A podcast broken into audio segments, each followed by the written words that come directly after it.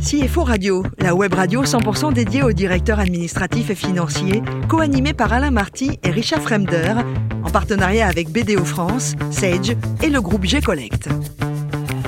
Bonjour à tous, bienvenue à bord de CFO Radio. Vous êtes 11 000 DAF et dirigeants d'entreprise abonnés à nos podcasts. Merci à toutes et tous d'être toujours plus nombreux à nous écouter chaque semaine. Vous le savez, vous pouvez réagir sur nos réseaux sociaux et notre compte X CFO Radio-du-bas TV. À mes côtés aujourd'hui pour co-animer cette émission, Laurent Lamoureux, associé de BDO France, cinquième réseau mondial d'audit et de conseil, et Yann Alossery, responsable grand compte chez G-Collect. Bonjour messieurs. Bonjour. Bonjour. Aujourd'hui, nous avons la chance de recevoir Godéric Le Rouge, qui est directeur administratif et financier adjoint de Peugeot Frères Industrie. Bonjour Godéric. Bonjour messieurs. Alors, vous êtes Lançois, vous faites une école d'ingénieur et vous avez remarqué assez tôt, je crois, le pouvoir de la finance? Voilà, exactement. J'ai fait mon école d'ingénieur en alternance. Euh, dans une société aéronautique qui s'appelle Labinal du groupe Safran. Et euh, je me suis rendu compte au cours de mes différents projets que la finance était à la croisée des chemins euh, de tous les projets, de toutes les décisions d'investissement, et que rien ne passait sans l'aval de la finance. Et donc ça m'a donné envie d'aller creuser un petit peu plus ce, cet aspect-là. et j'ai complété ma formation d'ingénieur dans un master spécialisé en ingénierie financière à l'EM Lyon. Excellent choix. Alors vous commencez votre carrière à Shanghai, vous êtes le seul Français dans l'usine. Voilà, exactement.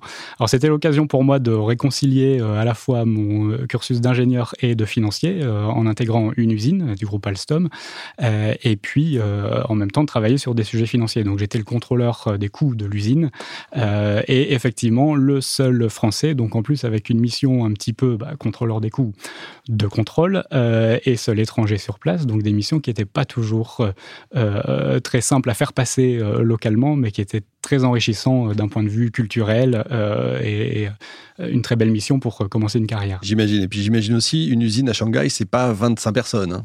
Non, alors voilà, c'est pas 25 personnes. Et puis quand on dit Shanghai, c'est quand même à 1h30 de, navette tous les matins et tous les soirs pour aller jusqu'à l'usine. Mais on n'a pas quitté la ville. Et, et oui, c'est un nombre incalculable de personnes. Et, c'est une, usine qui grouille et, beaucoup de monde. Et, voilà. C'est un autre monde, effectivement, une autre planète. Et alors après, un passage chez Sony pour tenter de détrôner l'iPad.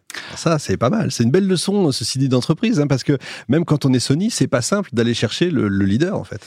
C'est ça, euh, essayer d'aller marcher sur les, les plates-bandes. Et puis, euh, voilà, c'est aussi souvent The Winner Takes It All, on dit, euh, en, mauvais français. et donc, arriver le deuxième ou le suivant sur le marché, ben, on, on, se rend compte que c'est difficile d'aller prendre des parts de marché quand on un concurrent a mis en place un, produit tellement innovant.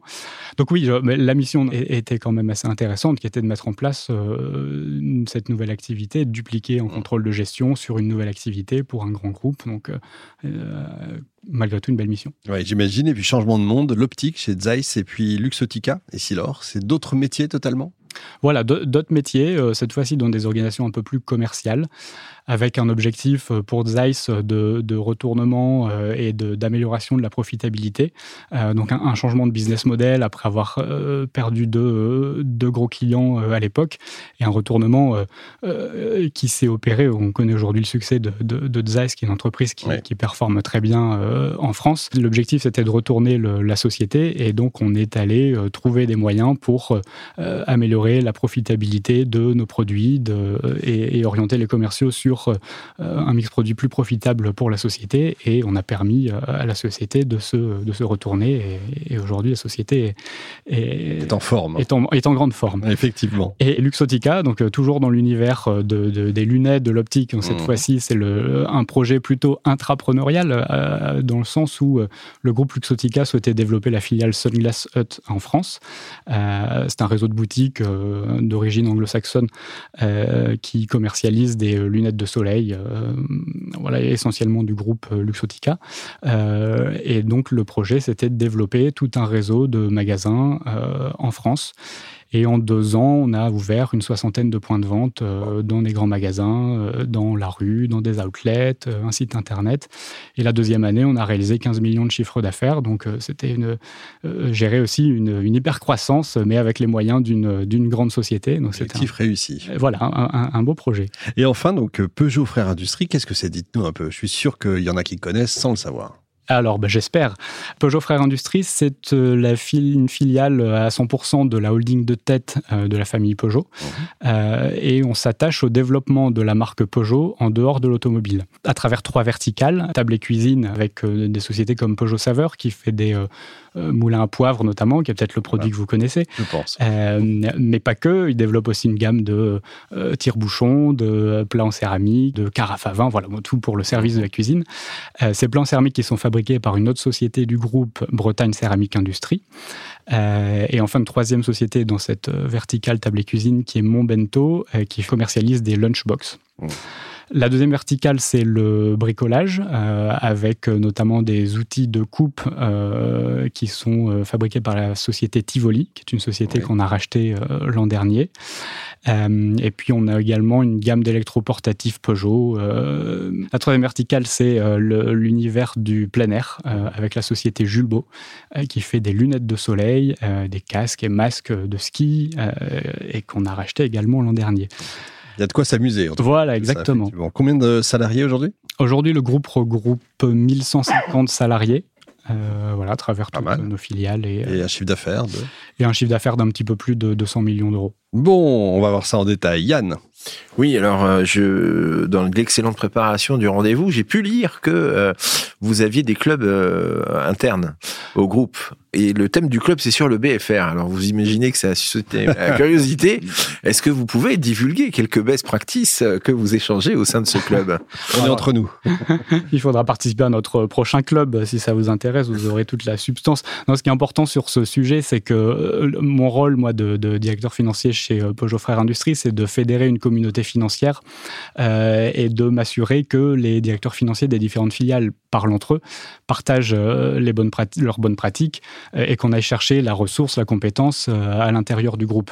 Et donc effectivement, chaque, enfin périodiquement, je réunis les, directeurs financiers pour échanger autour de l'actualité, de thèmes qui sont importants pour, pour nos entreprises.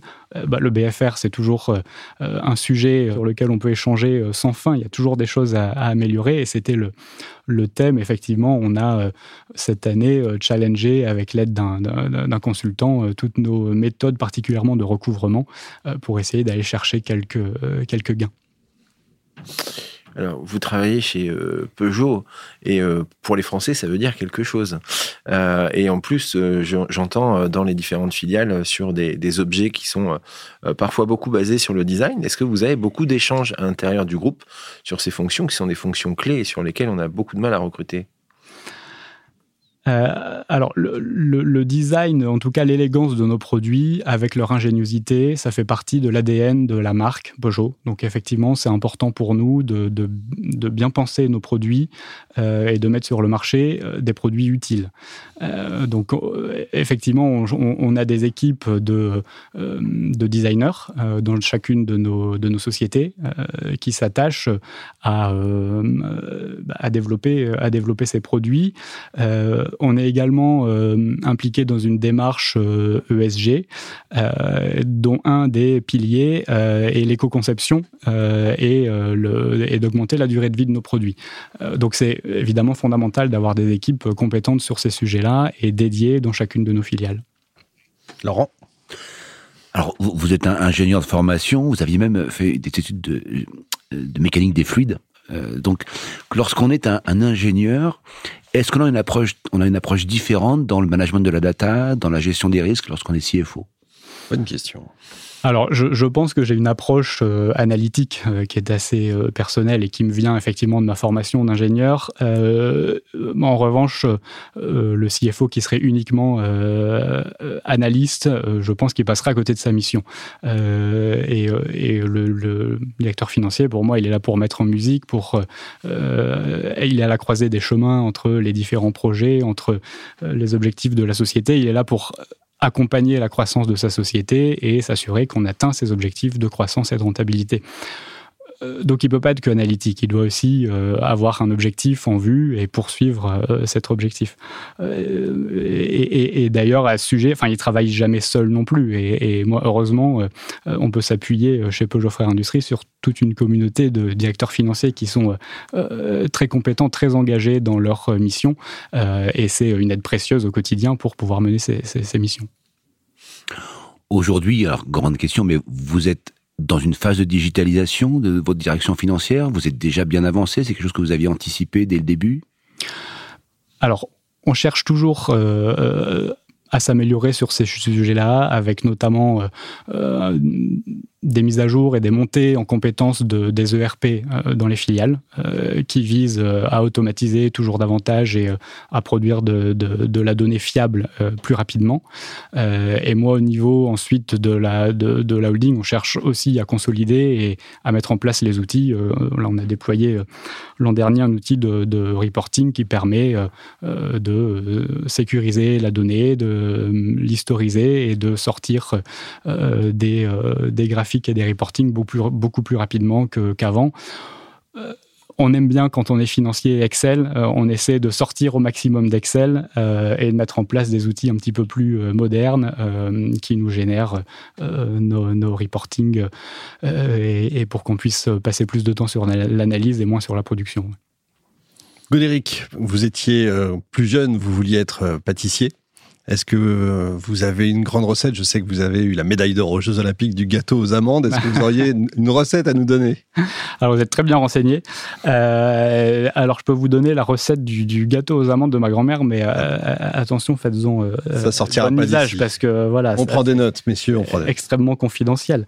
bon, c'est pas très compliqué en vérité. C'est 200 grammes de sucre, 100 grammes de farine, 100 grammes d'amandes, 75 grammes de beurre, 4 blancs d'œufs et vous mélangez tout ça, vous faites cuire, vous laissez un petit peu trop cuire pour que on ait une croûte à la surface qui soit bien craquante et euh, voilà, vous ravirez tous vos, convives. Et vous qui êtes un grand sportif, vous avez préparé le marathon, vous pouvez pas manger ça toutes les, tous les week-ends. Ah, c'est le réconfort après le, après l'épreuve. Bon, vous préparez le marathon du Mont Blanc, c'est ça?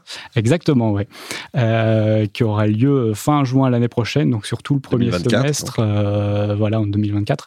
Surtout le premier semestre, je serai effectivement en plein dans les buts Chaumont dans les, dans les escaliers à Montmartre pour aller euh, travailler un petit peu euh, les quadriceps. Évidemment, ça monte. Bien, sûr. Bah bien entendu, c'est en pleine montagne. Merci beaucoup, Godéric. Merci également à vous, Laurent et Yann. Fin de ce numéro de CFO Radio. Retrouvez toute notre actualité sur nos comptes X et LinkedIn. On se donne rendez-vous mercredi prochain, 14h précise, pour une nouvelle émission.